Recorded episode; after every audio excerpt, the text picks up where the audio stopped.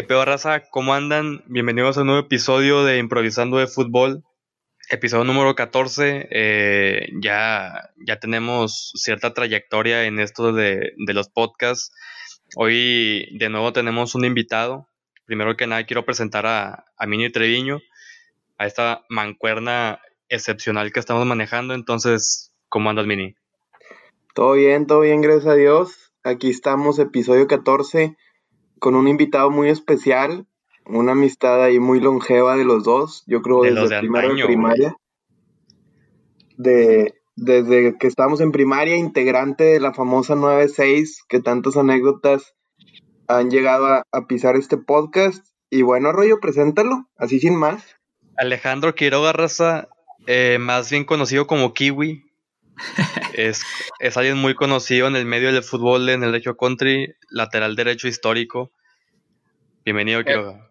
¿Qué ha habido, raza? ¿Cómo andan? No, pues muy bien, buenas güey. noches. Este, primero que nada, muchas gracias ahí por el espacio, viejos amigos y, y como dices, colegas de oficio. Nos tocó compartir por ahí la cancha durante una gran parte de ahí de la, de la infancia en, el- en lo que es el colegio. Y pues nada, muy contento de estar aquí y decirles que antes de considerarme un invitado, me considero un seguidor. No me pierdo ni un podcast. Me mamó lo No. mamador que eres, güey. Un aplauso para aquí, güey. Ahí estamos, ahí estamos semana con semana. Entonces, muchas gracias por la oportunidad. Esperamos aportar algo interesante aquí al, al tema para la gente.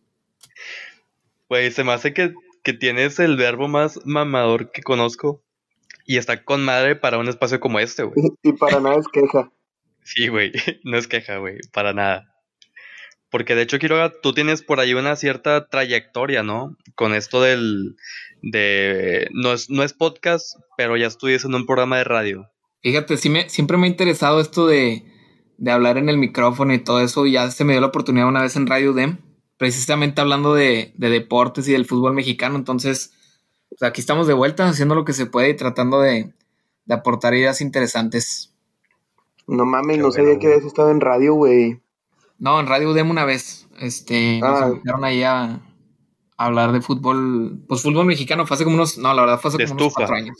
Fútbol, Fútbol de estufa, ¿no? precisamente. Precisamente sí. Entonces de ahí oye, esto está bien padre. A partir de hoy, esa de la UDEM pasa a ser tu segunda participación más importante después de esta, me quiero imaginar. Pues vamos a ver, yo creo que sí. Vamos a ver qué Ah, dice la gente. A ver dudas. si tenemos el rating. Hay, hay que empezar a medir ahí el rating. Sí, sí, sí, güey. Ya, güey, tenemos que pasar ya de los, de los cinco aficionados, güey. Esa barrera está muy cabrona de pasar. Te- tenemos que completar de perdido el, el equipo de Foot 7 de, de la gente que escucha el podcast, ¿no? Sí, güey. Pero Vamos a verga. tratar de reventar los likes con esta. No, y generar más que nada que la gente participe, porque sí se ve que cada vez están comentando más ahí las fotos y los, los Instagram Stories, entonces por ahí sí está pegando. Porque también, Raza, o sea, Quiroga es uno de los que más participa en las dinámicas que ponemos ahí en Instagram, de que las preguntas o, o cosas por el estilo. Entonces, Quiroga es el ejemplo de que sus sueños se pueden hacer realidad. A lo mejor eso fue lo que me hizo candidato, ¿verdad? El tanto participar y poner gorro ahí en, en las redes quiero sociales. que sepas, quiero que sepas que sí es tomado en cuenta dentro del, del algoritmo que manejamos y el consejo que tenemos, que nos juntamos una vez por semana. Eh, todas esas opiniones se valoran, se, se hace una presentación con la importancia de, de cada seguidor, qué tanto participa, qué tanto no. Y ese es como de los primeros filtros para aquí, para los invitados. Es correcto, güey. Por eso cuando dijiste de que, güey, invítame, dije, ah, güey, al chile tampoco puedo ser tan mamón para no decirle si siempre está participe y participe, güey. Porque en las preguntas que, que pones, como cinco mínimo, ¿no? En promedio sí como unas 5 o 6. A ver cuál... Y de hecho sí han utilizado varias. La vez pasada utilizaron unas 3, 4 de las mías. Y ahí Sí. estaba yo pegado. Digo, lástima Sí, que lo- no tuve oportunidad de debatirlas, pero aquí estamos para, para dar la opinión. sí acuerdo, tomamos en 100%. cuenta. Pero bueno, sin más preámbulos, se viene este, esta semanita hay mucho de qué hablar porque viene el clásico regio, pero antes de eso venimos del clásico nacional. Y hubo por ahí un, un tema al final del partido que está causando algo por ahí de revuelo con el ex rayado, eh, Oribe Peralta, que no sé si quieras explicar un poquito más, no sé si tú, Arroyo Quiroga, alguno que quiera explicar la situación para nuestros seguidores. Quiroga primero, dale Quiroga. Pues mira, este, yo en lo personal digo, es una, es una noticia caliente. Yo creo que a la gente le puede interesar lo que, lo que podamos sacar de este, de este podcast, porque, pues mira, yo en lo, yo en lo personal, a Uribe Peralta siempre le he tenido mucho respeto, porque como dices, es un ex rayado, yo soy rayado, entonces no quisiera yo dejarme influir por la primera nota que leo, por la primera, el primer video que, que pasan, etcétera porque creo que, creo que es un tema que está para discutirse o que amerita discutirse. ¿Por qué? Digo, yo en lo personal, dentro de todo, siento que lo podemos ver como un buen, como un, como un ejemplo ante la sociedad y un ejemplo para los aficionados. ¿Por qué? Porque bueno, sabemos que los antecedentes de rivalidad en, la capital del país con, con, este tipo de disputas, este, terminan siendo como muy fuertes o terminan siendo una influencia muy, muy fuerte para los aficionados, porque pues terminan en, en disputas o en actos violentos o en lo que sea. Yo, yo lo personal pienso que al hacer eso, como jugador, no sé si esa haya sido su intención, pero a lo mejor puede que esté fomentando un poco la paz o a lo mejor no fomentando la paz, pero está no fomentando la violencia, vamos a decir, está haciendo lo contrario a lo que quiere que se vea reflejado en los, en los aficionados, porque pues digo, estamos de acuerdo que siempre hay que tomar en cuenta que es muy probable que los aficionados repliquen lo que ven dentro del campo, ¿no? O sea, al final del día los jugadores suelen ser muchas de las veces un ejemplo para los aficionados. Entonces, si tú como profesional te consideras responsable de eso y eres, eres el inteligente para saber que eres el ejemplo, pues tienes que darte cuenta que lo que hagas muy probablemente lo van a replicar. Entonces, yo lo veo por el lado de que a lo mejor lo utilizó como ejemplo y no lo veo como, como algo tan malo. No sé qué opinen. Verga, güey tenía una postura, güey, pero después de ese speech, al chile ya me cambió la postura completamente, güey. sin miedo, no, Yo, sí, yo sí creo, o sea, sin duda entiendo el por qué lo hizo, o sea, y, comparto contigo la idea de que estás tratando de proyectar que el fútbol es un deporte y que se queda en la cancha, lo que, lo cual debe ser completamente cierto, ¿no? O sea, hay líneas de la violencia que no se deben cruzar. Eh, y pues cuántos casos no, no nos ha tocado ver en todos lados, México, Europa, Sudamérica. O sea, hay líneas de la violencia que no se deben cruzar, pero yo soy de la idea, o sea, como soy yo muy apasionado del fútbol, sí creo que los, los jugadores también deben transmitir esa pasión.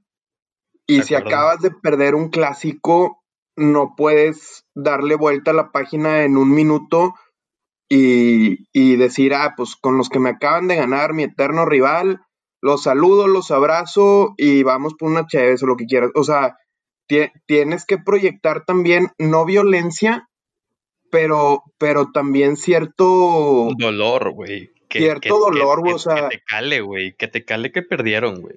Cierta pasión, cierto sentimiento, decir, oye, güey, pues lo que hago por más que se quede en el terreno de juego, si acabo de perder lo que es de los partidos más importantes de la temporada, pues para cualquier equipo, su clásico es de los partidos importantes de la temporada, y lo pierdes, dices tú, no, no te puede pasar de noche, o sea, también tienes que, que generar ese sentimiento de, no sé si es pertenencia a la institución, de vergüenza, de orgullo, pero que, que no sea como que, ay, güey, pues perdimos, pero no pasa nada.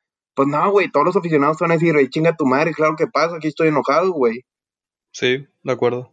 Sí, porque, pues aparte, o sea, el aficionado es el que desembolsa, güey.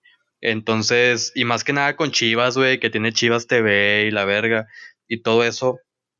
Entonces, güey, o sea, tampoco es como que se, se crucifica el hecho de que tenga compas que son del otro equipo, güey. Pues, porque, güey, no mames, o sea, Oribe jugaba ahí, güey.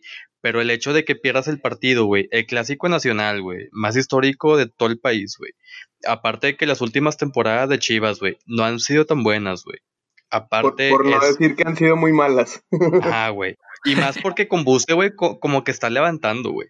El pedo es, güey, que si pierdes el clásico, mínimo te vas de la cancha cabizbajo, güey. Supongamos que no te caló tanto, güey. Pero le finques con la cámara, güey. Y ya en vestidores, ya tras bambalinas, ahora sí te echas el cotorreo con la raza de que, ah, güey, estuvo chido este pase que tiraste, güey, sí, que nos ganaron, güey. Pero a plena cámara se me hace a mí una falta de, de respeto al aficionado y ahí se demuestra, güey, que no siente los colores, güey.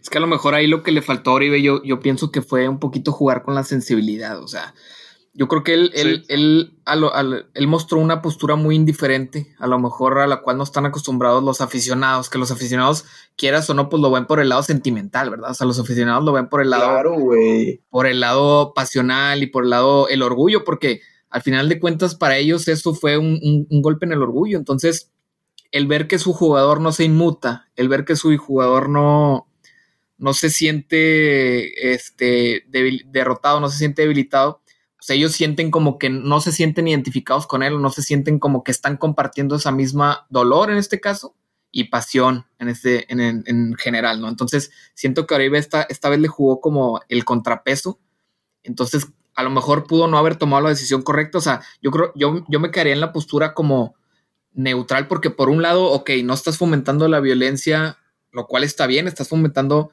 sí la, la competencia, pero de una forma amistosa, pero por otro lado no les estás demostrando a tus, a tus aficionados que realmente sientes los colores, les estás demostrando que, para ti está haciendo un trabajo normal. También el pedo ahí es que Oribe, según yo, es el que más cobra en Chivas, güey. Entonces, tu jugador mejor pagado, güey. Desconozco oficialmente si es el mejor pagado, pero se me hace que sí. Y si no es el mejor pagado, es de los mejores tres, güey. Pero si un club desembolsa tanto dinero en un jugador, esperas dos cosas, güey. Uno, resultados que no ha dado.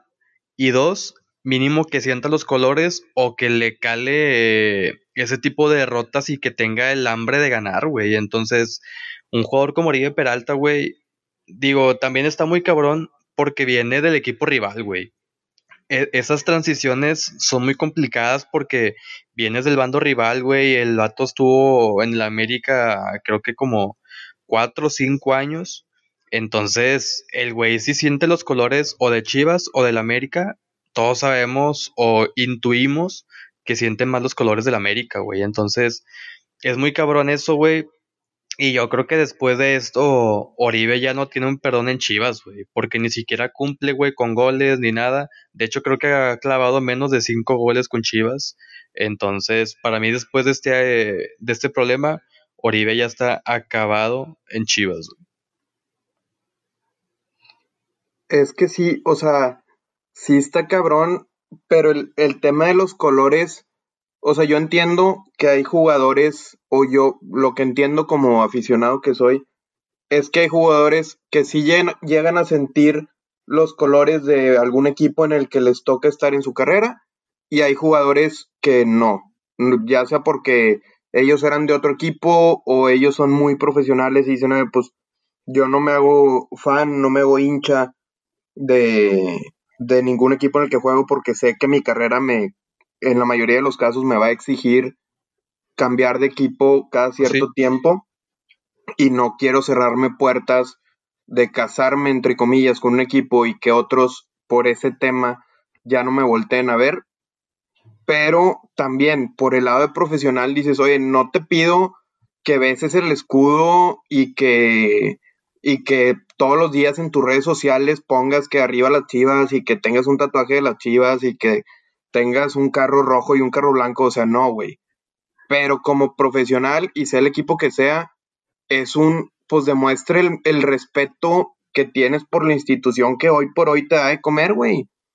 O sea, cualquier partido, si te duele perderlo, este que significa más para tu institución, si de verdad estás en el mismo canal, y no hablo de, del sentimiento de soy chiva, si de verdad dices, ahorita juego para las Chivas y perder el clásico contra el América me tiene que doler porque juego contra las Chivas, güey. O sea, es, ese no, no ser aficionado, pero, pero ponerte la camiseta ahora sí que de la, empresa donde trabajas y generar esa empatía con, pues, con tus mismos clientes, que a final de cuentas es la afición, o somos clientes de nuestro equipo y, que valga la pena eso, como, o sea, también debe ser un punto, creo yo, a medirle a los jugadores de decir, oye, pues qué tanto, a pesar de los resultados que nos das, qué tanto por este lado de, de tener a la afición contenta, que a final de cuentas van a ser los que te pagan, quieras o no, este, qué, qué tanto lado también nos beneficias por ahí como equipo, aparte de lo que rindas en la cancha.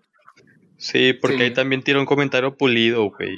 Este, le preguntaron sobre eso y el vato dijo que hay momentos, güey, que para eso están los momentos en los vestidores, güey. O sea, en los vestidores estás más relajado, más tranquilo y pues ahí puedes tirar el cotorreo, pero no terminando el partido en plena cancha, güey. O sea, la verdad sí se me hizo muy mal ese pedo por parte de Oribe Peralta, güey.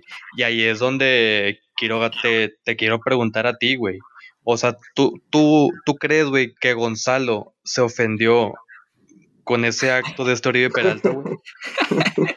Es que fí- fíjate, dependiendo por dónde lo quieras ver, o sea, primero, primero que nada, hay que ver, hay que preguntarnos una cosa, o sea, los hijos de Gonzalo lo estaban viendo.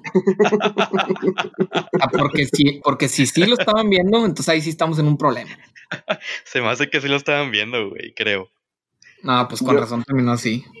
Yo también creo que sí lo estaban viendo. Yo creo que esos hijos quedaron traumados y ya ven al papá en cada situación para ver cómo reacciona, güey. Sí, güey, de la verga. Güey, yo estoy súper en contra de esa raza que se toma el fanatismo tan cabrón, güey. Este, sí, sí capto, sí identifico que hay cierto sentido de pertenencia hacia el, ha- hacia el equipo al que le, le vas, güey, pero tampoco puedes dejar que un partido de fútbol o un resultado afecte tanto en tus sentimientos, güey. Es que, mira, fíjate que ahí, o sea, y, te lo digo de primera mano porque yo sí soy muy así. Muchas veces me han dicho, güey, no puede ser que te pongas tan triste o que te enojes tanto cuando pierden los rayados.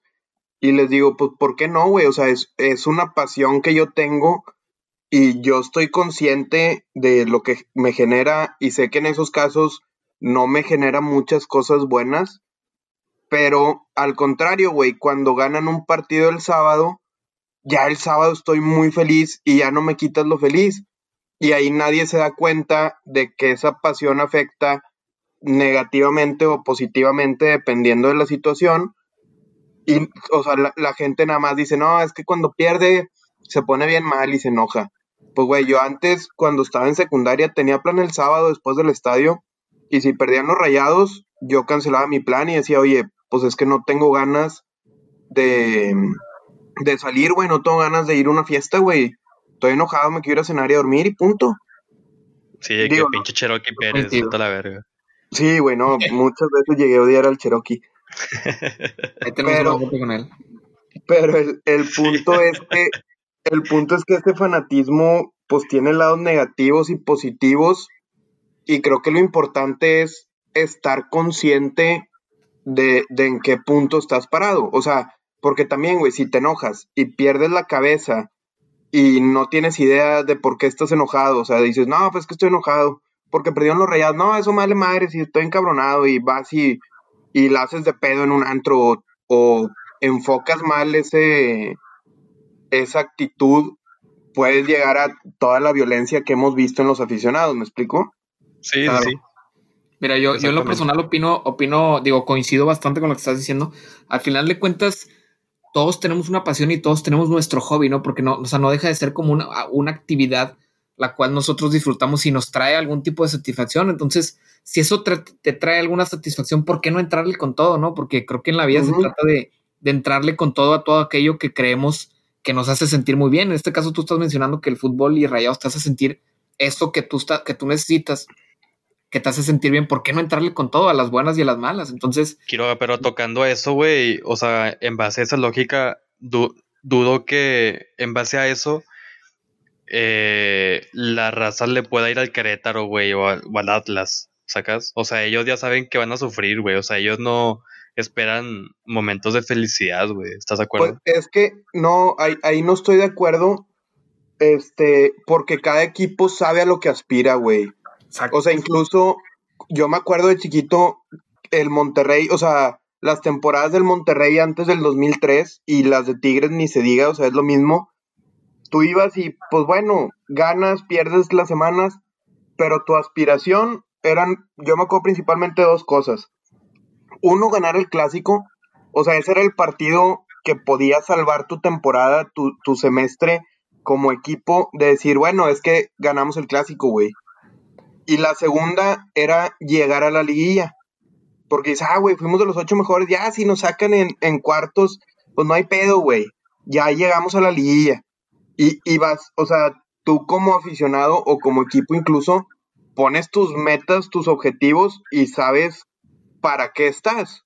El problema es que ahorita tanto Tigres y Rayados tienen de las nóminas más caras de los mejores equipos, que el objetivo claramente tiene que ser ganar la, la competencia en la que participes, porque a eso le estás apostando, a eso le estás inyectando dinero y, y es algo donde, pues de todos los que participan, nomás gana uno. Entonces, pues mínimo, si gana Rayados, por ejemplo, el América, los Tigres, el Cruz Azul o los demás equipos que, que estén en ese nivel, el León, para pelear por ese mismo objetivo, pues va a ser un fracaso. O sea, es un lugar donde uno tiene éxito y cuatro o cinco van a fracasar y eso se va a repetir cada seis meses.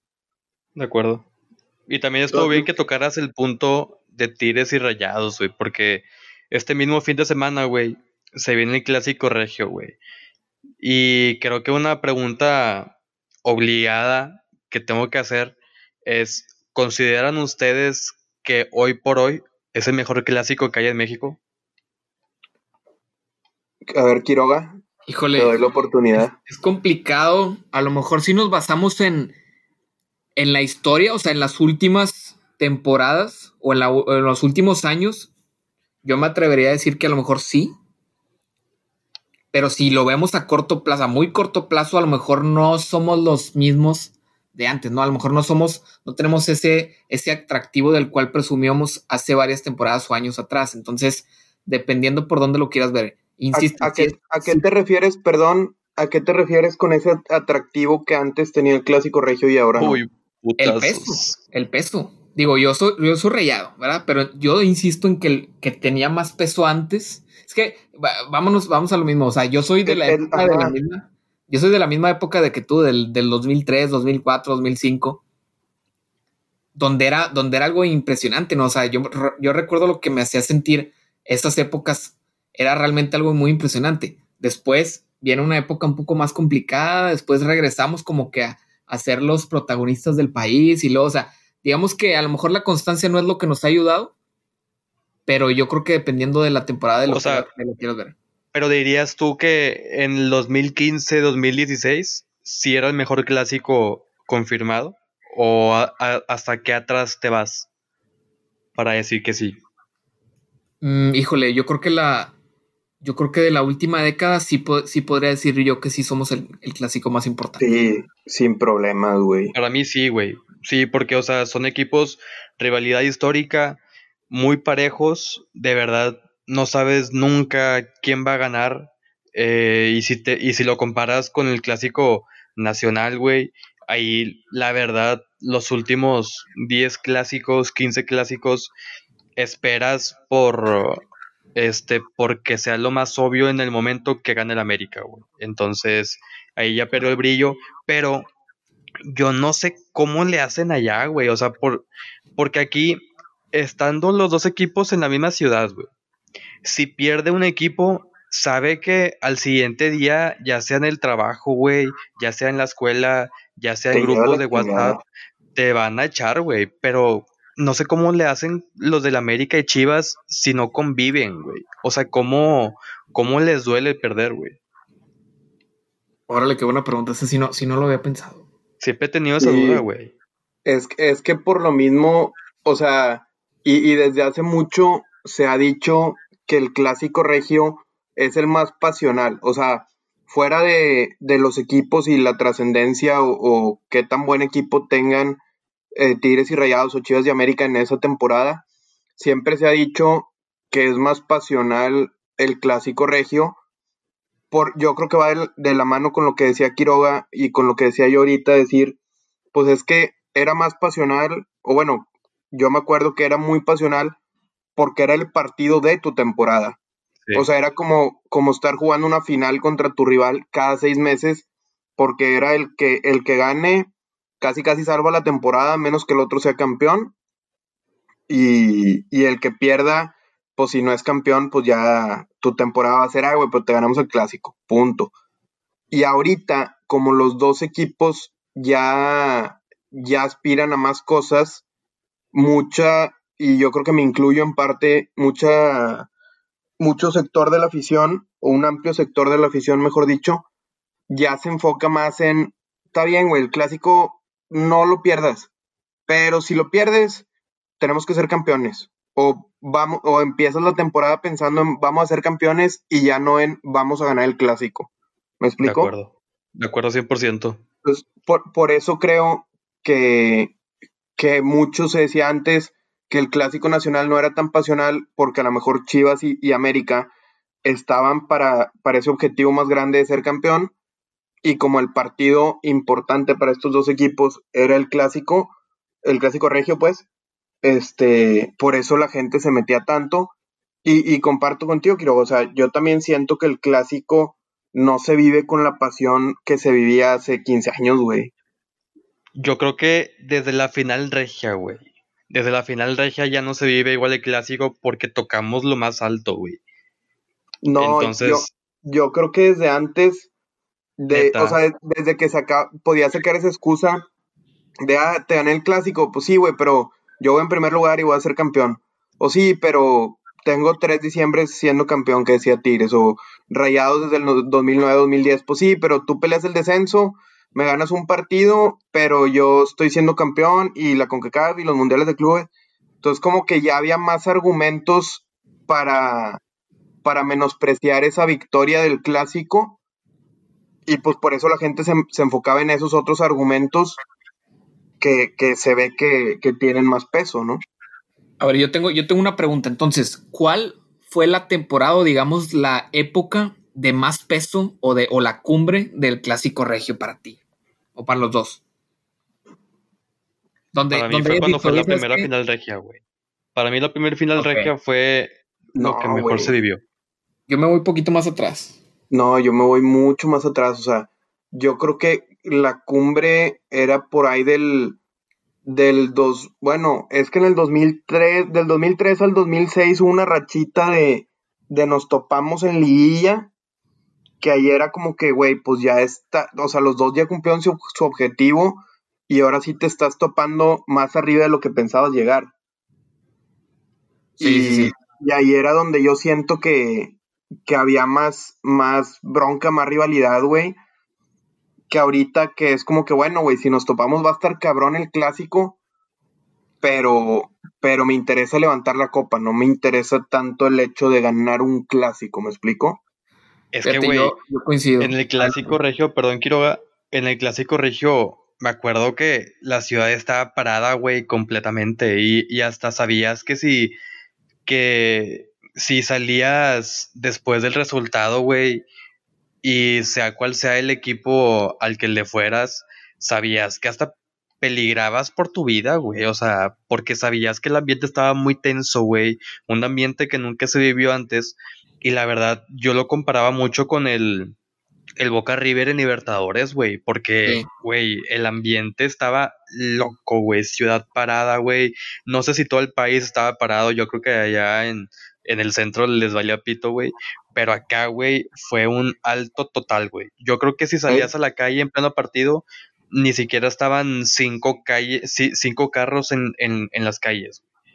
No, había pura señora que no le gustaba el fútbol, así de, bueno, voy a aprovechar porque el súper va a estar vacío, ¿no? Sí.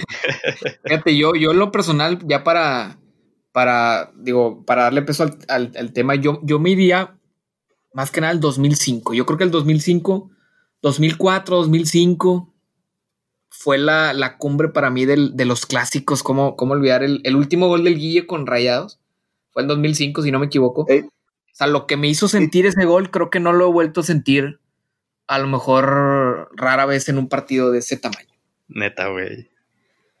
Pues sí, es, digo. Es que, es que, güey, gol en los últimos minutos, la portería de la herradura para ganarle una semifinal a Tigres, güey. O sea, fue el último gol, del Guille, güey. Entonces. Ese gol fue el último del Guille con Rayados, es cierto. Entonces, creo que, creo que lo que me hizo sentir ese gol, no, no, no recuerdo haberlo sentido. A lo mejor sí muy parecido, pero pero este tenía algo muy, muy especial. Entonces, si me preguntas, yo la cumbre la veo ahí en el 2005. Es que, güey, se me hace que en esto los tigres que nos escuchan, güey, van a festejarlo. Pero yo creo que el hecho de que ustedes dos, güey, no sienten la final regia como la cumbre es porque perdimos, güey. Si hubiéramos ganado, yo creo que sí hubieran dicho que ese fue el momento más alto del clásico regio. Sí, o sea, yo, por, yo, yo estoy hablando en cuanto a mi experiencia y sí estoy de acuerdo, todos los tigres han de estar encabronadísimos ahorita escuchando esto, que nada, pinches pendejos y la chingada. Sí, sí, sí, sí. Y, y sí, sí tienes razón en que puede afectar por lo que nos generó como aficionados. Y, o sea, yo lo decía en el hecho de que la final regia es un pico, o sea, sin duda es el pico más alto de los clásicos, pero es un pico aislado. O sea, ya no es como antes que era una tendencia de que todos los clásicos de la temporada eran tu pico más alto. Acá creo que ahora para que sea un pico, o sea, desde que a los dos equipos les va bien, no desde la final, para que sea un pico tan alto de, de emoción, ya tiene que involucrar una copa de por medio, una final. Este, y, y, por eso creo que es la diferencia de decir, oye, pues es que ahora en final, pues obviamente se vive mucho más que antes o mucho más que cualquiera porque es final. Pero el pico sube en la final y en el de temporada otra vez está medio pelo, ¿no? Digo, hablando general, generalizando la, la afición, porque pues para mí el clásico sigue siendo, si hay un partido que no puedes perder en la temporada, es el clásico, güey. De acuerdo. Claro, totalmente. ¿Y qué opinan, por ejemplo, de lo, digo, esto no es nuevo, esto es un tema de los últimos, de los últimos años, pero ¿Qué opinan de que obviamente los extranjeros siempre han sido protagonistas? O sea, han sido protagonistas no solo en los clásicos. En la Liga Mexicana siempre ha habido un protagonismo del, jugador extranjero. Lo estamos viendo en los clásicos de ahorita, lo estamos viendo en, en todos los partidos prácticamente. ¿Qué opinan de que el extranjero muchas veces es muy probable que sea el protagonista del evento? Pues es que casi siempre la, estrella termina siendo, la estrella de, de, Tigres o Rayados termina siendo un extranjero. O sea, en su caso fue, fue el Guille Franco, este, ahorita pues pudiera ser Funes Mori o Dorlan Pavón, Tigres con Gaitán, con Lucas Lobos, con el Cookie Silvera, hasta ahorita con incluso, o sea, Guiñac, y por ahí también yo creo que Nahuel Guzmán está, está compitiéndole parejo y, para mí está un escalón encima Nahuel que Guiñac en, cuanto a la importancia y al protagonismo que, tiene ese jugador en, los resultados del equipo.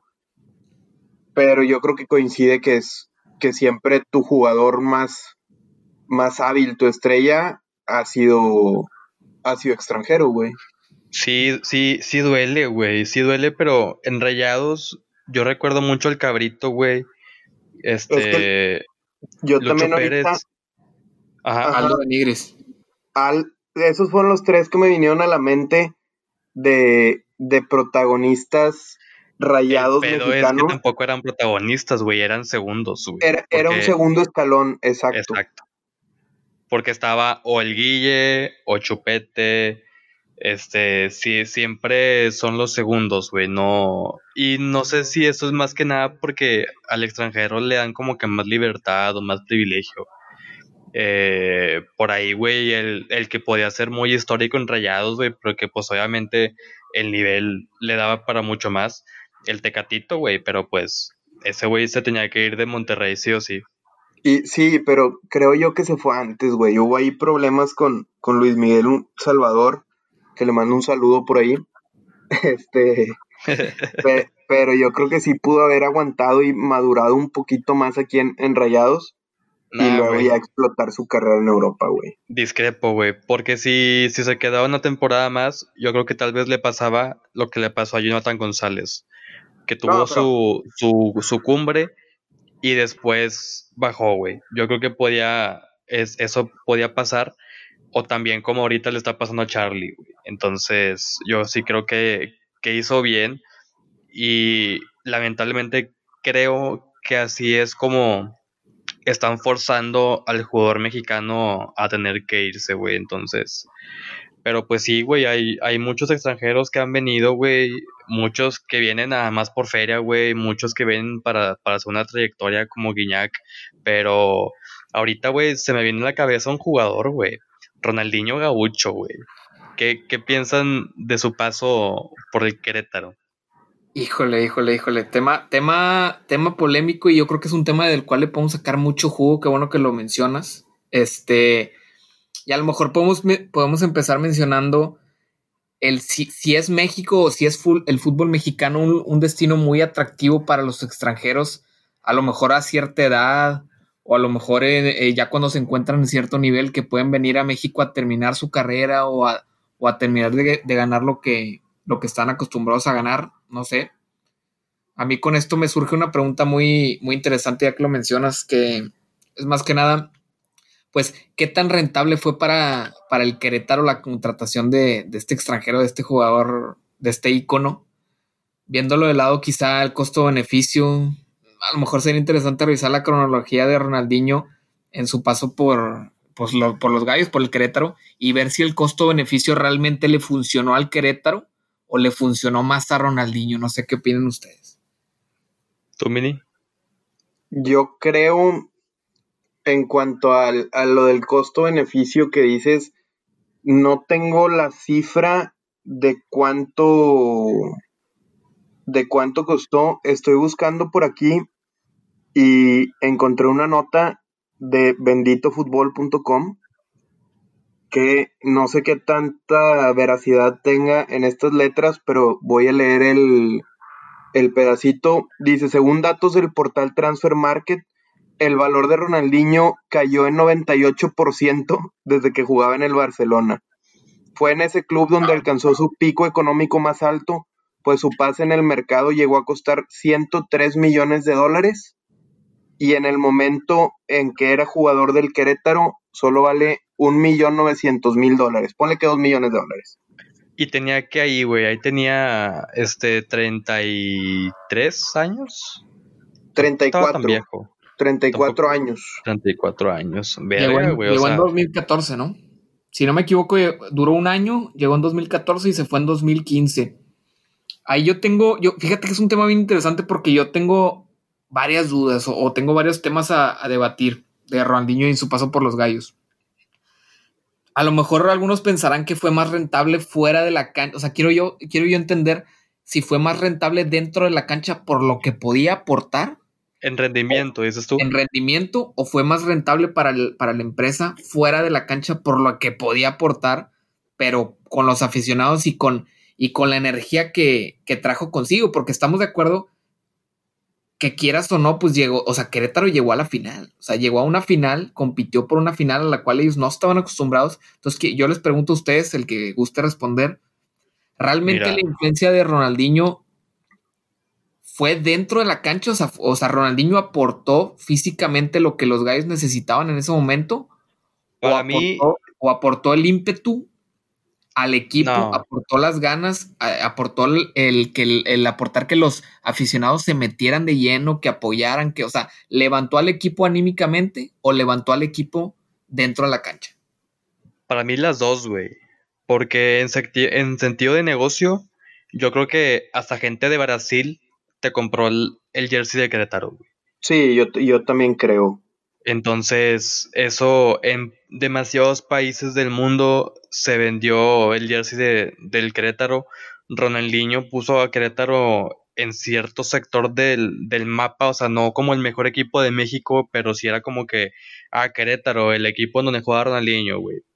Entonces, en el sector de negocio, yo creo que se cubrió no nada más en camisas vendidas, sino también en marketing eh, con Querétaro, güey.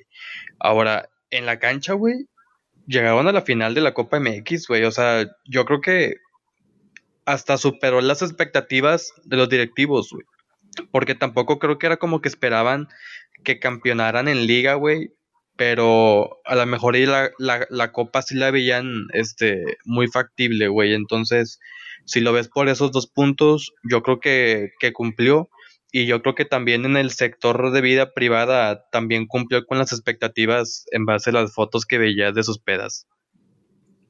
sin duda, o sea, yo sigo creyendo que el, que el tema de marketing fue lo que ayudó mucho eh, como resultado de la contratación de Ronaldinho, pero como dices, llegó en septiembre de 2014 y en el clausura 2015, o sea, el, el torneo que se juega de enero a mayo, eh, de la mano de, del Rey Midas, Víctor Manuel Bucetich, y con Ronaldinho en la cancha, o en el banquillo, o en el vestidor, o de peda, el, el Querétaro llegó a su primera final de liga en la historia, cuando, dos, cuando, uno o dos años antes estaban peleando el descenso, güey.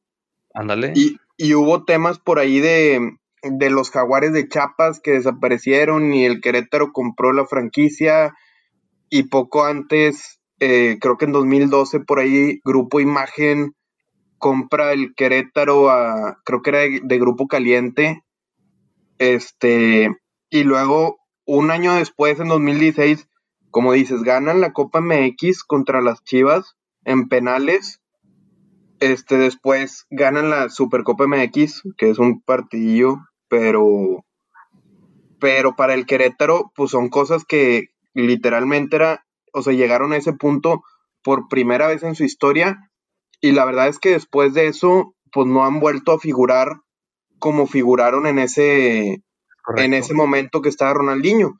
Lo interesante es, oye, pues fue porque Ronaldinho jugaba muy bien y era clave en los partidos, porque lideraba el vestidor, porque inyectaba la energía, como mencionan ahorita, creo que fue Quiroga el que lo dijo, que esa, esa inyección de ímpetu, de ánimo, de energía, que hacía que sus jugadores, este, pues dieran un poquito más de lo que estaban acostumbrados a ver en los partidos, habrá sido la mano de Bucetich, e, pues eso es lo que no, no me queda claro a mí ahí tú tocas un punto muy importante que es el que, es el que estás mencionando y es al, que yo realmente me quiero inclinar porque, porque esta era mi duda. O sea, yo realmente yo reflexionaba y decía, a ver, Ronaldinho realmente aportó en la cancha con los resultados para que Querétaro levantara y para que Querétaro llegara a una final o realmente levantó al equipo en toda la extensión de la palabra. Yo creo que las, yo me inclino por la segunda, como tú lo mencionas, porque tú, tú veías a los jugadores motivados, o sea, tú realmente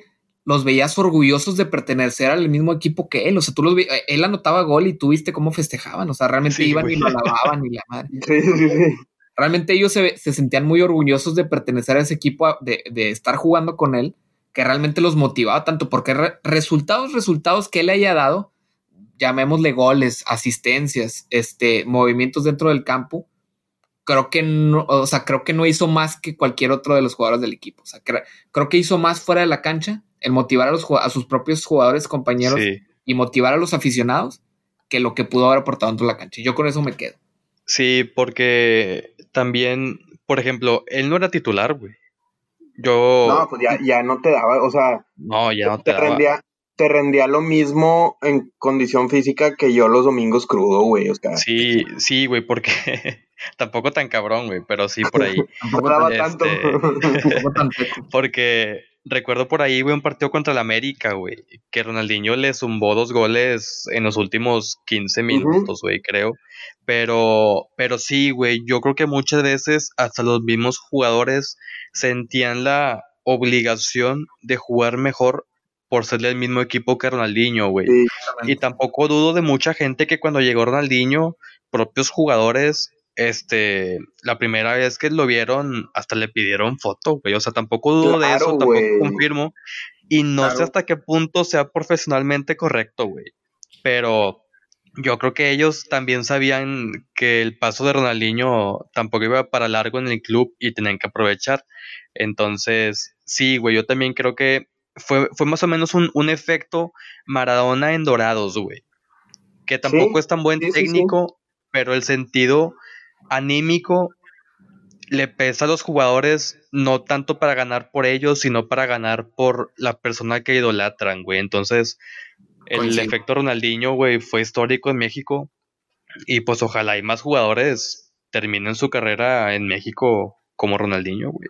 Pero la, la verdad yo lo veo cada vez más difícil por, el simple hecho, exacto, el simple hecho del crecimiento que está teniendo la MLS, que si bien no es, o sea, yo creo que futbolísticamente todavía no le llegan a competir, perdón, a los, a los mejores equipos de la Liga MX y en las, en las CONCACAF se ha demostrado, o sea, Monterrey, América, Chivas, Pachuca, que son los últimos que la han ganado, pues han ido dejando en el camino a equipos de la MLS que a veces dan mucha pelea, algunas veces eliminan a cierto equipo mexicano, que no voy a mencionar, pero, pero todavía no dan ese paso futbolísticamente.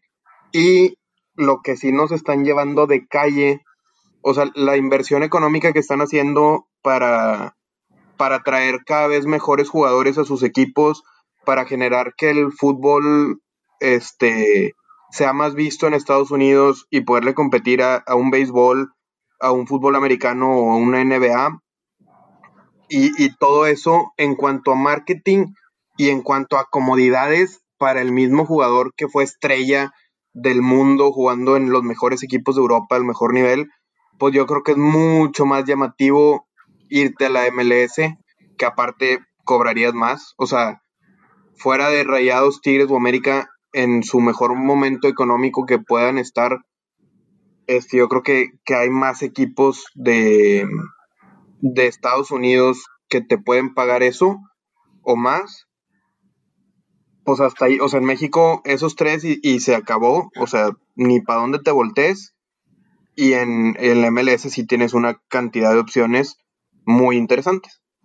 Yo estoy de acuerdo con lo que, con lo que mencionas, digo, tal cual y al punto que llegas es muy interesante porque tú estás dando a entender, entender algo muy cierto. La MLS está agarrando cada vez más peso y está trayendo cada vez aficionados de más lugares. O sea, tú como mexicano, cuando habías volteado a ver, o sea, rara vez habías volteado a ver la MLS como, como atractivo, como o los, a los partidos. Y ahorita siento que la MLS, al, usar, no sé si estrategia o, o coincidencia, pero pues al estar llegando cada vez más jugadores mexicanos, está trayendo consigo cada vez más aficionados mexicanos. Digo, en lo personal te está hablando un seguidor de, Los Ángeles FC. Entonces, pues yo como, o sea, yo como aficionado realmente hace, si me preguntas hace dos años, no sabía ni qué equipos había en la MLS, ¿no? entonces, creo que es una era de la MLS y nosotros como mexicanos, al ver jugadores mexicanos, creo que nos motivamos más a darle el seguimiento. Digo, tal es el caso que, digo, fiel admirador del señor Carlitos Vela, que para mí es, una, es, un, jugador extraordinario, fenomenal, que está rompiendo la MLS y es mexicano, ¿no? Entonces es un tema digno de discutirse porque, porque realmente la inversión está siendo bastante, bastante grande. Para mí, güey, fíjate que si te vas ya a factor liga, la liga de Estados Unidos ya está por encima de la liga de México, güey. En factor liga me refiero a que para un aficionado, güey, este, no sé, europeo, güey, si le pones dos ligas, güey, la MLS o la Liga MX, 100% te va a escoger la Liga de Estados Unidos, güey. Entonces, en factor liga, en atractivo, ya nos ganaron, güey. Y para mí, en sentido futbolístico, ya están a la par, güey. Eh, yo creo que ya se está notando muy claramente, güey, que el fútbol mexicano no está estancado, pero que está avanzando con pasos de tortuga, güey. Sí. Y se, sí, güey, es muy lento, güey, es muy lento. Y Estados Unidos, güey, ahorita está creciendo de una forma descomunal, güey. Que la verdad yo creo que eh, para, no para estas eliminatorias, pero para las siguientes ya nos, nos van a coger, güey.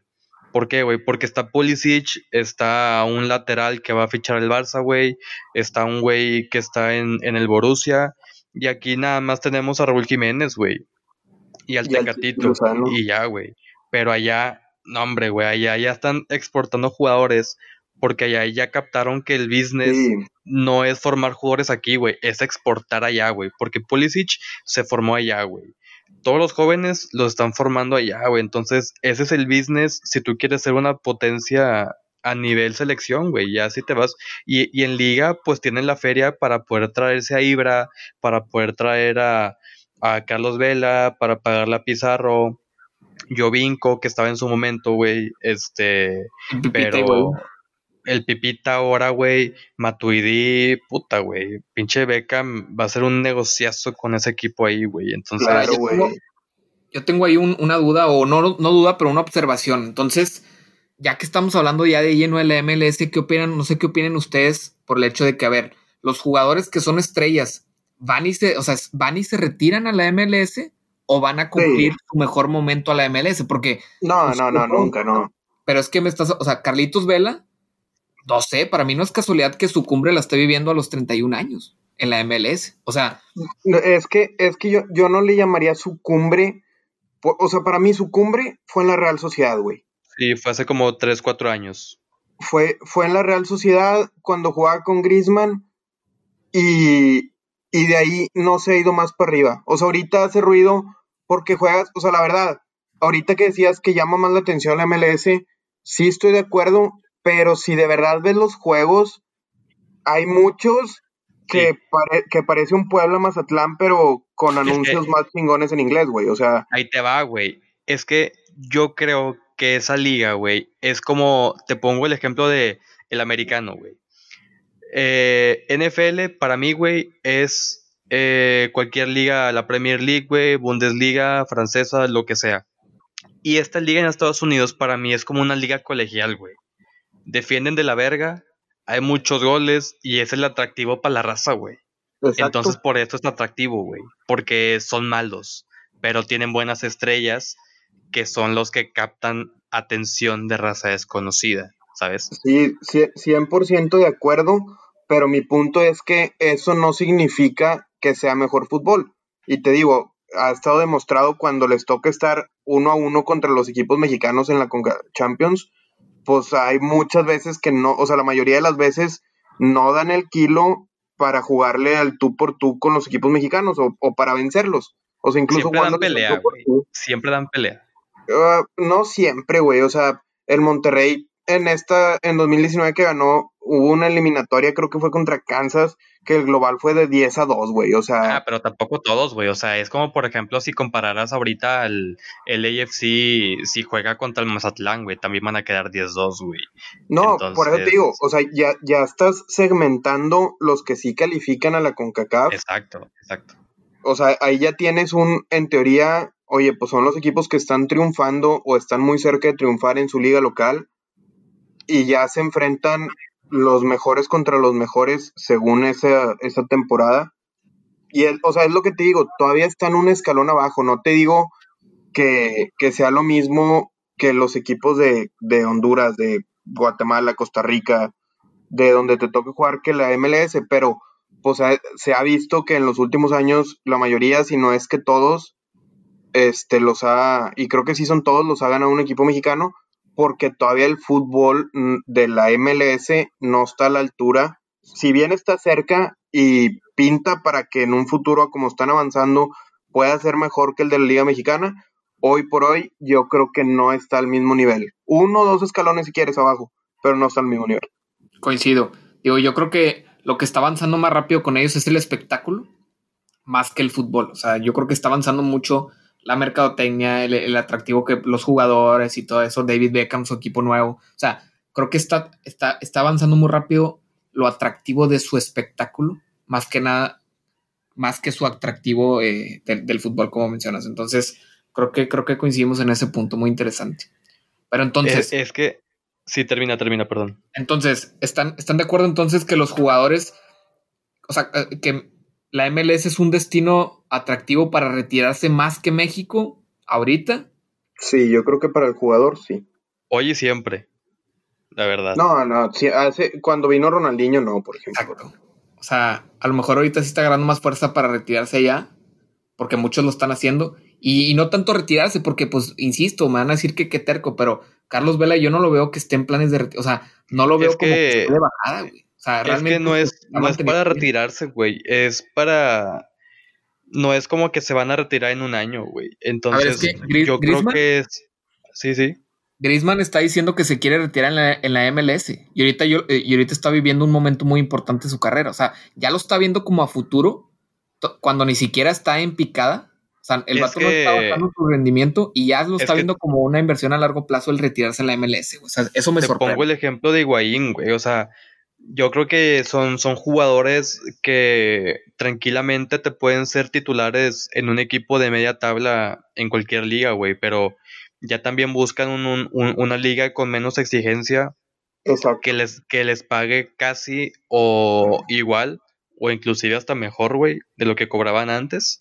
Entonces, no es tanto para retirarse, sino es tanto para ellos estar más light, todavía tener carrera para unos que unos tres años y poder retirarse, pero ya con tres años en un club, güey. Entonces, eso para mí no es tanto irse para retirar, sino irse nada más para prepararse para su retiro.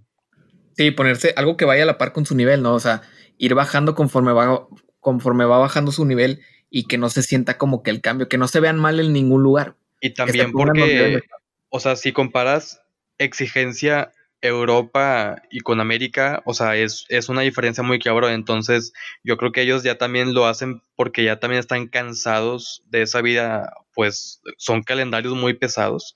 Entonces, ya también lo hacen por comodidad, güey, ya para estar más tranquilitos. En, en Los Ángeles, imagínate, güey, verguísima.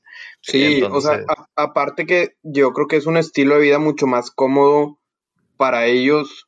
O sea, vivir en Estados Unidos con dinero tiene que ser súper cómodo, no me ha tocado todavía, pero como lo percibo, es mucho más cómodo que vivir en México con dinero, güey. De acuerdo. Y también, o sea, ese es un tema importante en la carrera de los futbolistas que muchas veces dices, oye, es que ganas una millonada, así, ok, los sueldos sí son muy altos, y, pero por el otro lado su carrera se termina a los 35 años promedio.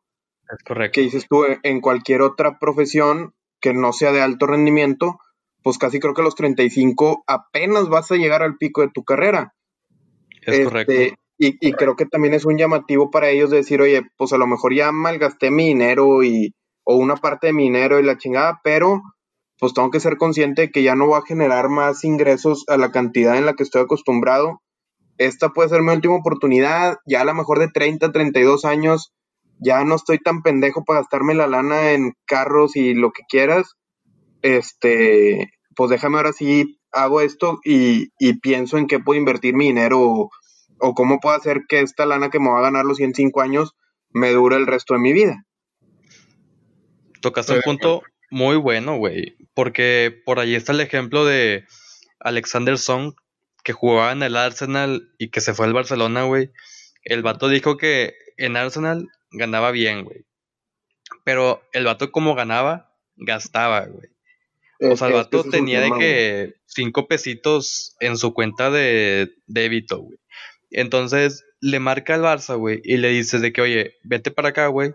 No vas a jugar tanto como jugabas allá, pero acá te vamos a pagar tal cantidad de feria y que era mucho más de lo que ganaba en Arsenal. Entonces el vato prefirió sacrificar su carrera en cierto punto en ser eh, activo en su profesión por la comodidad económica, güey, que es lo que muchos buscan al final de su carrera y que por eso muchos se terminan yendo a China, güey, como Carrasco, güey, que luego terminó regresando, o como el mismísimo Oscar, güey, que ya no se supo nada de él. Hulk también, o sea, ahorita esos mercados China, Qatar. Si supiste esa noticia, güey, que el vato se casó con la sobrina de su ex esposa. un, un, pedo así bien incestuoso, ¿no? sí, güey. Chato raro, güey. Sí, güey. Pero si ves a la chava, güey, y dices, sí, cabrón, muy buena. Yo, yo creo que ese tipo en Monterrey sería bien recibido, ¿no? sí, sí, sí. Siempre estarían de Siri. Pero sí, güey. Ahí, por ejemplo, si, si, si, tocamos más a fondo el tema de Carlos Vela, eh, ¿qué piensan ustedes, güey? Pues mira, yo no, o sea, yo, yo realmente quería arrancar con esa pregunta de, ¿es, ¿es, raro que haya llegado a uno de sus mejores momentos hasta sus 31 años? O, o sea, ¿se tardó en llegar a un muy buen momento? ¿O qué onda? Porque realmente pues, yo lo veo muy bien. O sea, Lo sí, güey, pero el tipo, o sea, lo ves, lo ves, pero ves que juega caminando, güey. O sea, yo creo que ahorita los que dicen que es su mejor momento es porque a lo mejor tiene más reflectores, pero pues obviamente entre más jodida esté la liga en la que juegues, pues menos exigencia necesitas y más puedes brillar, güey. Pero yo creo que el fútbol que, que, mostraba este, cuando estaba en la Real Sociedad no se compara al que, al que muestro ahorita. Y como lo he dicho en episodios pasados, el mismo Carlos Vela ha declarado que a él no le gusta jugar fútbol, güey. Que el tipo está ahí porque se le da, güey, porque pues es su trabajo, gana con madre, pero él ha dicho, y lo dijo incluso cuando no quería la selección, que a él no le gusta o no disfruta tanto jugar al fútbol. Hombre, ahora imagínate si le gustara, sí, claramente, porque le, da, para vivir bien y, realmente siento que se le da, güey. O sea, tú lo ves y como dices, juega a veces un poco lento, juega, pero la táctica la tiene y o sea, se le está dando. Entonces, Yo, no, yo no veo como que vaya tanto en picada. Creo que está en un muy buen momento y todavía puede dar mucho más.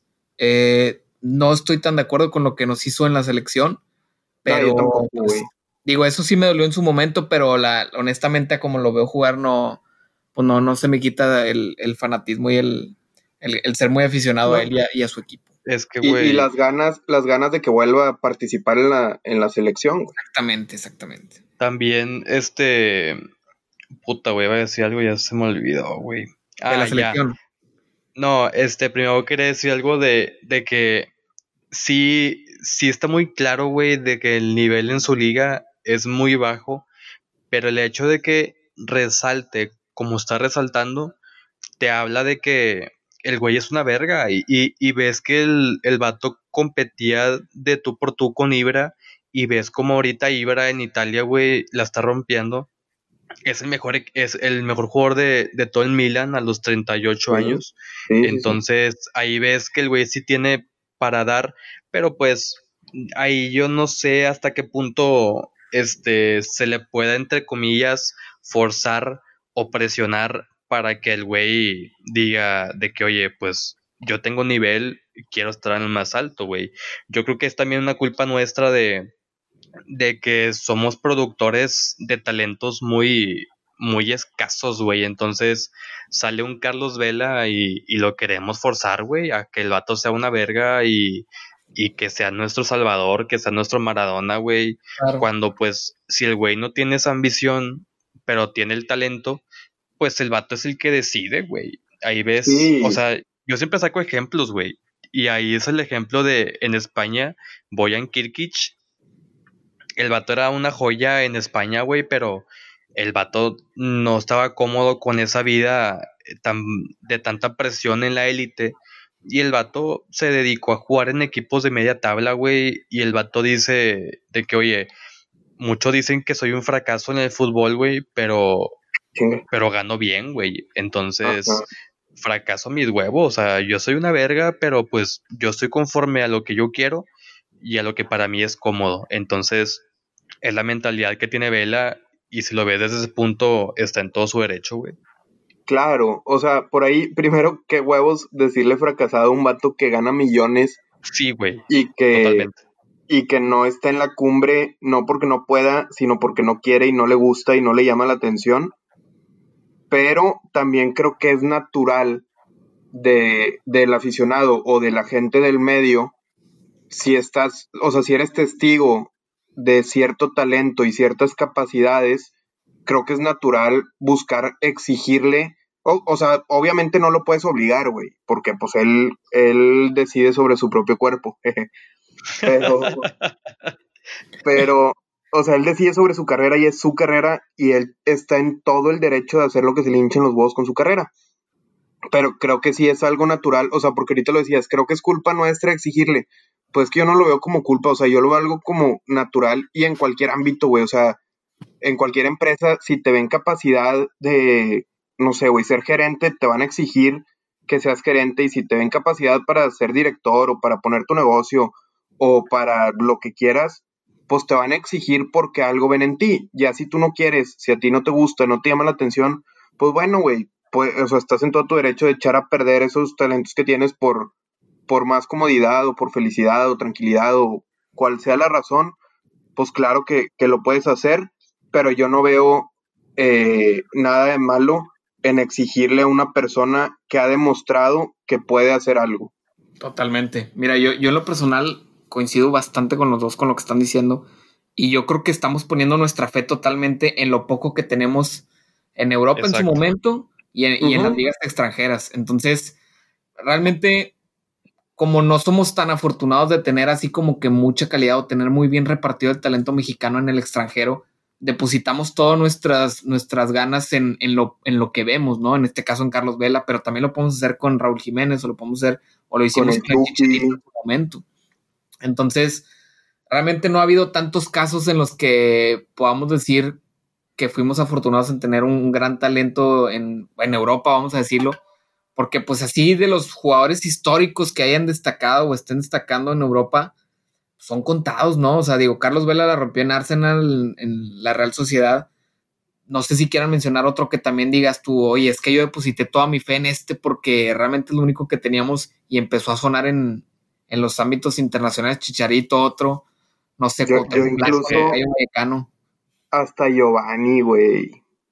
Giovanni es el que más me duele, güey. Ah, ni me lo, ni me lo menciones, güey. Me duele mucho Giovanni, güey. más que nada porque cuando Giovanni estaba debutando, literalmente, güey, veías a Messi y veías a Giovanni y decías, son lo mismo, güey. Es, es que, o sea, es el mismo ejemplo de, de Grisman y Carlos Vela en algún momento estuvieron a la par y ya viste las carreras súper diferentes que tuvieron. No, hombre, güey. Y, y tampoco estaban parejos, güey. O sea, Grisman amaba a Vela, güey. O sea, yo creo que Grisman en, en, la Real se consideraba por debajo de Vela. Yo creo que nunca se vio de tú por tú, güey. Entonces. Carlitos Vela, güey. Sí, está en mi video. en el mundial. es, es, más que nada la mentalidad, güey. Es también. Sí, 100%. La, la cultura del país, güey, de que. 100%. En México sabes que, pues, no somos potencia en fútbol. Grisman, pues, viene de Francia, güey él yo creo que tiene más inculcado que si juegas fútbol y eres francés, güey, o eres italiano, o eres español, estás obligado mentalmente o tienes la capacidad, güey, para estar en la élite, güey. Es como eh, un ejemplo que se me viene a la cabeza, güey. Es, es, como si sacaran un mundial de, de comer tacos, güey. O sea, puede haber un güey bien, bien flaco en México, güey. Y, y puede haber, güey, puede haber un gordo en Francia, güey. Güey, pero como el torneo es, güey, de comer tacos, güey. El mexicano se va con la mentalidad de que como en México es, la, es el pinche país de los tacos, tengo que ganar, güey. Niégalo, güey. No, la vi venir nunca de los tacos, güey. Me gustó, güey, me gustó, güey. Güey, es, es cultura, güey, es cultura. A ver, 100%, dime. 100%, perdón, Quiroga. Adelante. O sea, es nomás voy a decir, como lo hemos dicho en otros episodios, la cultura y la mentalidad, yo creo que es la primera barrera que, tumba al mexicano y en, digo, en general, pero en especial en el fútbol yo creo que está muy marcado. Muy marcado, muy marcado. Y pues lamentablemente es un juego de 11 por 11, güey, donde cualquiera puede ganar, pero ahí hay jugadores, hay equipos enteros que tienen capacidad para ganar, güey, pero que mentalmente están más abajo que el otro equipo, güey. Entonces, ahí terminó mi punto. ¿Cuál es, ¿Cuál es su top? Este, top, top, top jugador mexicano que haya participado en cualquier liga extranjera fuera de México. Que lo tengan así como este vato ha sido el número uno. Además de Cuauhtémoc Blanco en el Rayo Vallecano. además de Neri Castillo, ¿no? otro, güey, chingado. Además de Carlos Salcido. Carlos Salcido, eh, güey, por ahí tiraste un comentario o te dan un comentario los dos. Este, por ahí es una leyenda urbana que, se cuenta de por qué Vela se salió de la selección temporalmente, güey. No me digas que por Yamile. Ey, sí, él dijo, él dijo que dijo que porque no estaba de acuerdo de, cómo se estaba manejando, entonces prefirió hacerse un por ahí dicen, güey, que fue porque este Vela fue el que expuso lo de Carlos Salcido, güey. Por ahí dicen, güey. No, no confirmo, no confirmo, pero yo creo que por ahí también vi un reportaje, no sé quién lo decía, pero eran güey como de ESPN y la verga. Pero que pasó eso, güey, y que Carlos, Vela, eh, no, que, que Salcido, bien cagado con Vela, le, le dijo de que, güey, si te vuelvo a ver, te parto tu madre, güey. Y que este Salcido era un indiscutible, güey, en la selección. Entonces, Vela se hizo a un lado, güey, y justo, justo después del Mundial de Rusia, de Brasil, se retiró Salcido, güey. Y justo ahí fue cuando regresó, ¿quién? Carlitos Vela, güey. Entonces, para mí esa historia cuadra. Me embolan este tipo de rumores así conspiracionales, güey, del fútbol, donde cuadran algunos datos y, y, te pones a, o sea, lo pones en, en duda de decir, oye, güey, si pas, o sea, si habrá pasado esto, que me queda claro que el fútbol mexicano es una mafia, pero me encantan ese tipo de rumores, cabrón. Eh, oye, a ver, si, si, si, pones los tiempos, sí cuadra muy bien todo. Oye, pero jugó, jugó los, los últimos tres mundiales, ¿no? Sí jugó el de 2010, ¿no? No, he entendido que no. Vela jugó el 2010, ¿Sí? pero uno, no, no jugó 2014. Ándale. El 2014 pues, faltó mi compadre Carlitos Vela. Sí, luego ya regresó, güey, y regresó contra Holanda y creo que, cabló, que clavó un doblete, güey. En donde todos dijimos, puta madre, güey, ¿por qué no, estuviste en los octavos de final cuando más te necesitábamos, güey? Sí, sí, lo clavó justamente contra Holanda, pero ya después del Mundial, de que por qué no hiciste. Sí, o sea, ya cuando no vale, güey. Sí, ya cuando no valía. O sea, eso fue como el equivalente a que Querétaro ganara la Copa MX. O sea, para cualquier otro equipo es como que X, pero para nosotros fue como que nuestra venganza y creo que muchos hasta lo celebraron más esa victoria que si hubieran ganado en el Mundial, güey. Pero pues, ¿qué te puedo decir, güey? Ya, ya estamos muy avanzados en tiempo. No sé qué piensas, Mini. Si ya sí, güey, yo también me, me quedé bien picado porque este tema puede dar para mucho más, pero sí, sí llevamos una hora y doce minutos más o menos.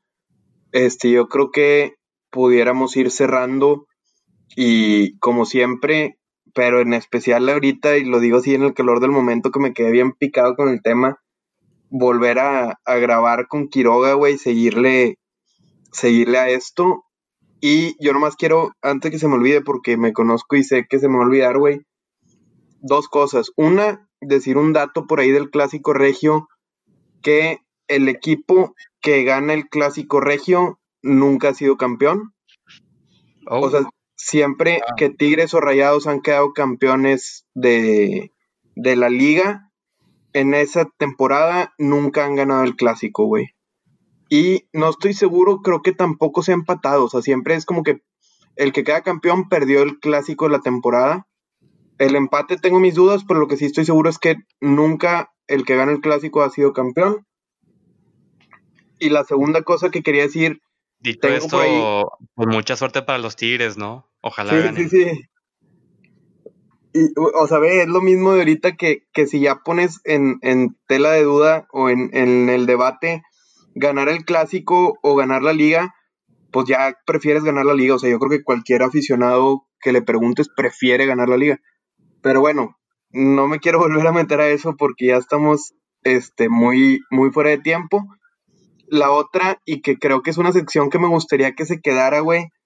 Yo, yo estoy por ahí en, en un par de quinielas de la Liga Mexicana y me gustaría que llenemos los marcadores ahorita eh, con, con, sus opiniones y que incluso entre la semana podamos subir por ahí en el Instagram una sección de, de que la gente suba sus marcadores o, sus predicciones de la jornada para, mm, para tocar eso de cuenta en el cierre del podcast y, yo poder hacer más puntos, obviamente, en mi quiniela. me gusta, me gusta. Dilos, dilos. Ahí va, mira. Empezamos, eh, obviamente, primero el local y luego el visitante. Puebla contra el Querétaro.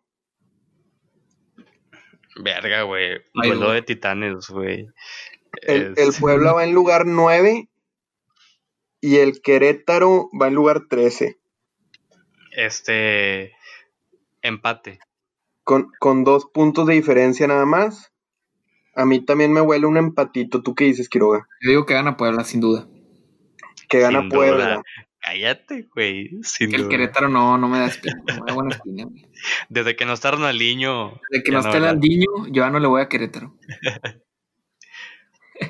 Chingado, güey. Es que se me hace que si puede ganarlo Puebla, ¿no? Va- vamos a darle el beneficio del local y, y el honor al invitado de irnos por su lado. Ya está. Le Para mí empate. Puebla 2 por 1 al Querétaro. Y luego Ah, Juárez o sea, todo el marcador. O sea, marcador Sí, exacto es- y todo. Es marcador exacto, güey, sí. Ah, ok, ok, ok. Luego, ¿qué te dije? ¿Juárez Atlas? Sí, Juárez Atlas, ahí en Juárez. Juárez es lugar 10 con un partido menos y 13 puntos. Y el Atlas está en lugar 14 con, con 10 puntos. Este, ahí a, a tres lugares de Juárez. Ahí ponle un 2-1 favor Juárez. Yo también digo que gana Juárez. Sí, ok, nos vamos todos con Juárez. También me gusta el, el 2-1. Aunque bueno, el 2-0 para que no sea igual que el otro, güey. O 2-1. Chingado, es que está difícil, güey. Y el siguiente partido, más rapidito. Chivas Mazatlán. Chivas 1 por 0. Quiroga. Que Chivas, híjole, güey. No, yo sí me voy por, por empate, güey. No, yo no, yo no veo cómo el Mazatlán lo pueda sacar Ni yo. este, de Guadalajara. Vamos con un 2-1 con las Chivas. Pumas Necaxa. Ah, para mí Pumas ahí, güey. Este, Pumas. ponle 3-1. 3-1 Pumas Necaxa. Sí me gusta. También me voy por Pumas, sí. Y luego el partido de la jornada del Monterrey contra los Tigres. Fíjate que yo pensaba que, que Rayados ganaba, pero casualmente, güey, un comentario que dijo alguien hace tres minutos ya como que me sacó dudas, entonces que, que ahí quiero decir que gana. Nah, yo creo que quedan 1-1. Quiroga. No, gana, gana la raya. Estoy Sí, confiado. yo también, güey. Sin apasionamientos le vamos a poner 11-2. Con No, neutralidad. un un 2-1, un 2-1 por ahí. San Luis León. León, ¿cómo está ahorita, güey? Está bien, ¿no? El León, sí, el León va líder. Este. Bueno, va, va segundo abajo el Cruz Azul, nada más, perdón. ¿Contra quién, perdón? San Luis. El, el segundo contra el lugar 17 de la tabla. Está cantado, ¿no? Sí, ah, no, güey. En esos partidos es donde más se pone parejo, güey. 1-0. no, pero. No, yo, yo acabo de ver el juego del San Luis contra el Monterrey y la verdad es que el San Luis no trae nada. 1-0. 1-0, papá. Yo voy, yo voy 2-0 con el León. Eh, Santos Tijuana, creo que es el pospuesto de. Por, por el tema del COVID con los cholos, 30 positivos a COVID. Casi nada, güey. O sea, yo creo que hasta yo- contagiaron a los de básicas. Yo, sí, güey, yo creo que los vatos tuvieron. Bueno, no, no voy a hablar de esas cosas. Pero el que entendió, entendió. Sí, ya todos entendimos, Mini. O sea, tuvieron una, una reu de estudio. Sí, sí, sí, de muchas personas eh, involucradas y sin sana distancia. De cómo meter goles. O, o sin distancia alguna entre ellos. Negativa, ¿no? Sí, sí, sí. Ah, ya se está yendo muy lejos. Este, quedan dos partidos y están buenos. Cruz Azul América, güey. Cruz. Cruz Azul, sí. 2-0. El, el primero contra el tercero. Vámonos con un 2-1 a favor del Cruz Azul. Es, ese, ese juego va a generar mucha polémica, güey, porque en, en la quiniela esta son 60, somos 60 participantes y la mayoría son de Ciudad de México, güey. Entonces, poco a poco he visto el carro que se tiran y, y también se tiran carro, güey. O sea, no les vale madre, pero pues la verdad es que yo como que no me siento ahí tan, tan Parte metido de. en esa carrilla y la verdad muchos comentarios son como que si le vas a la América robas y si le vas a Cruz Azul no triunfas en la vida, entonces pues ahí se pierde Sí, un como que poquito, están pero muy, muy blancos. sí, o sea, sí, llamémoslo blancos. Y el último partido para ya cerrar, porque ya va hora 20, es el de ni más ni menos que Pachuca contra el Toluca. Buena Pachuca- esa, güey. Pachuca quinto lugar y, y el Toluca anunciado, el Toluca viene muy en decaída, güey. No, no, no, güey, pero como quiera, son partidos donde pesan los nombres, güey. Entonces, yo me voy que gana Toluca. A lo mejor No, no, nunca, no. No, yo, yo ahí voy con Pachuca, güey. ¿Tú, Quiroga? Yo me voy el empate, el empate. El empate, no, a mí, a mí sí me gusta el Pachuca, fíjate, el, el Toluca la verdad es que me ha quedado muy mal en varias jornadas y ya como buen apostador ya vas generando resentimientos a ciertos equipos cuando pues pierdes puntos o pierdes dinero por su culpa, ¿no? Pero bueno, si quedan entonces, entonces, este, si, si gano todos, eh, gano dinero. ¿Cuánto voy a Sí, ganar? ¿De cuánto estamos hablando? Mira, este sí, si gano la quiniela sí es un monto muy, muy alto. Y va a ser invertido en el Este, podcast. Sí, por una parte, si la gano, claro que una parte con gusto la invierto aquí en el podcast. Este, porque estás hablando como de 60, 70 bolas si ganas la quiniela, güey. Hola, verga. Te digo, voy, voy por ahí en lugar 20, 21 de 60, no voy tan mal, pero, pero no estoy tan cerca del campeonato. Pero por ahí también hay premios por jornada, entonces, este, ese, pues también es interesante para ir, aunque sea de a poquito, este, buscando ahí algún premio. Pero ya, ahora sí, vamos a despedirnos, güey, me quedé bien picado. Este, me yo, gustó mucho el, Muy el bueno. episodio. Quiroga, muy buen invitado. Tenlo por seguro que te vamos a tener aquí de vuelta. Muchísimas gracias. El placer fue mío. Y Quisiera decir rápido, güey, que pa- para mí es el mejor capítulo que hemos tenido, güey. sí, a, mí- a mí también, yo también lo pongo en esos, en esas esferas. La verdad. Al chile, Muchas muchas, gracias, gracias, Quiroga. quieran, la que seguro que caes otra vez. Yo, yo creo que sí se notó ahí tus, eh, tus, eh, tu, tu historial en el medio. Entonces, ojalá y puedas caer otra vez, güey. Cuando gusten, aquí estamos a la orden, ya sabes, podemos cuando quieran poder complementar ese tema que todavía se le puede sacar más jugo. Menos martes y jueves, ¿verdad?